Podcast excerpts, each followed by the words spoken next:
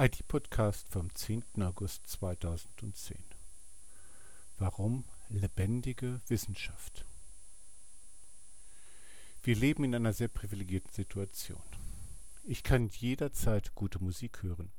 Im Winter muss ich nicht frieren. Bei Verletzungen stehen chirurgische Werkzeuge zur Verfügung.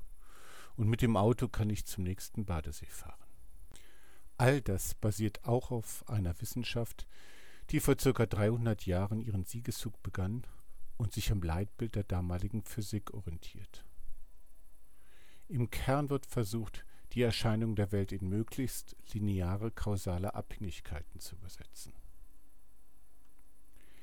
Diese Art, sich mit der Welt auseinanderzusetzen, hat zu einer Explosion von Kreativität geführt.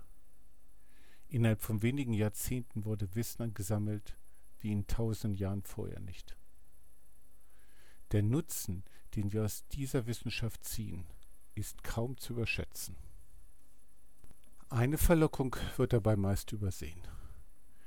Diese Art der Weltaneignung schafft Ruhe.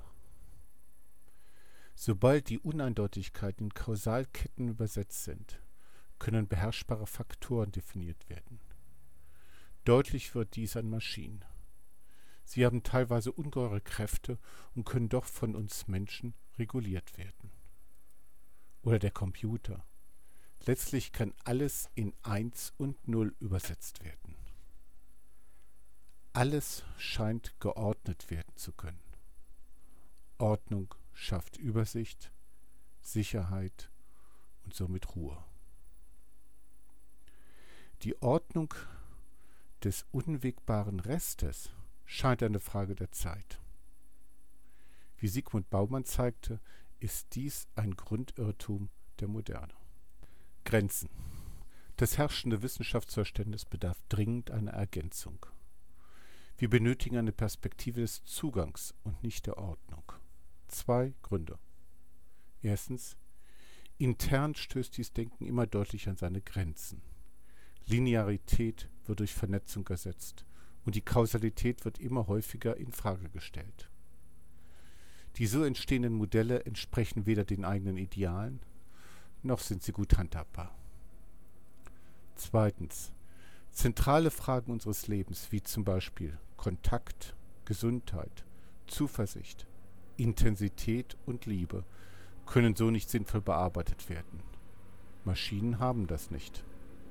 Im Unterschied zu den Maschinen sind wir lebendige Wesen, Disziplinen wie Biologie und Lebenswissenschaften müssen sich endlich als solche ernst nehmen. Das Leben als kybernetische Maschine zu betrachten, führt allenfalls zum Verständnis einer Biomaschine, aber nicht zum Verständnis lebendiger Prozesse. Lebensforschung.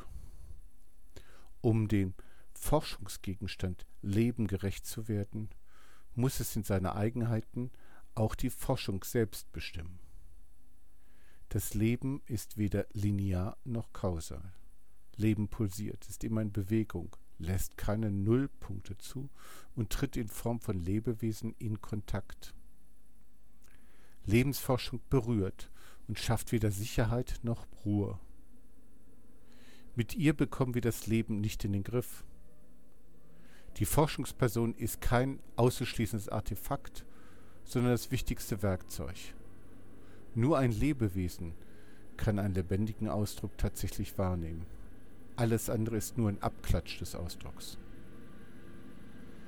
Lebensforschung ist kein einfacher Weg, sondern erfordert insbesondere vom Wissenschaftspersonal ganz neue Kompetenzen.